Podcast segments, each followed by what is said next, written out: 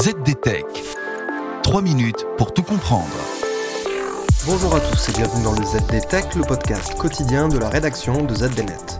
Je m'appelle Louis Adam et aujourd'hui, je vais vous expliquer comment les programmes de bug bounty peuvent parfois mal tourner.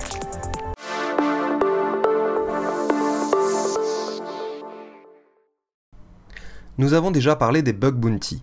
Ces programmes permettent à des chercheurs en sécurité de signaler des vulnérabilités informatiques à des entreprises contre des primes qui peuvent parfois atteindre des sommes importantes.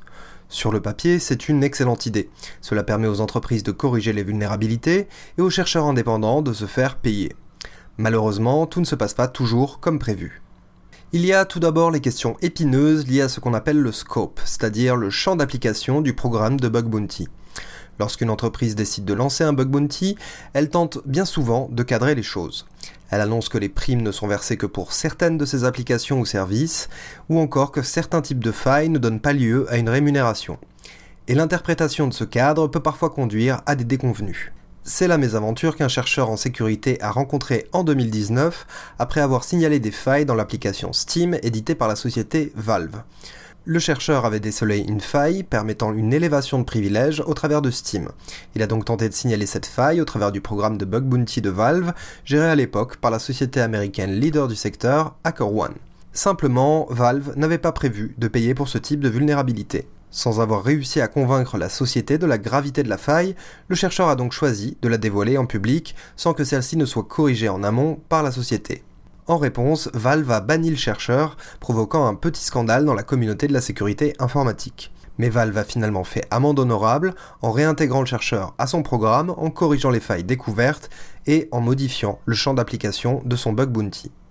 Mais ça aurait pu être pire. Parfois, les bug bounty sont utilisés pour dissimuler de vraies attaques. C'est plus ou moins ce qu'a tenté de faire l'ex-responsable sécurité d'Uber en 2016.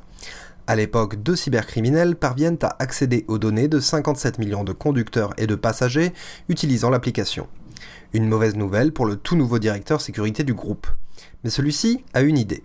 Il entre en contact avec les cybercriminels et leur propose d'acheter leur silence contre une prime de 100 000 dollars en bitcoin. Un détournement des programmes de bug bounty de l'entreprise qui lui a coûté son poste et des ennuis sérieux avec la justice. Mais la méthode a fait des émules. Parmi les nombreux services de finances décentralisés qui se sont fait pirater au cours des derniers mois, certains n'hésitent pas à proposer une prime à l'attaquant si celui-ci accepte de restituer les fonds volés. On l'a vu chez Acropolis, mais aussi chez Wormhole ou encore chez Qubit Finance. Et voilà, normalement on a fait le tour du sujet. Pour en savoir plus, rendez-vous sur zdnet.fr et retrouvez tous les jours un nouvel épisode du ZDTech sur vos plateformes de podcast préférées. ZDTech. 3 minutes pour tout comprendre.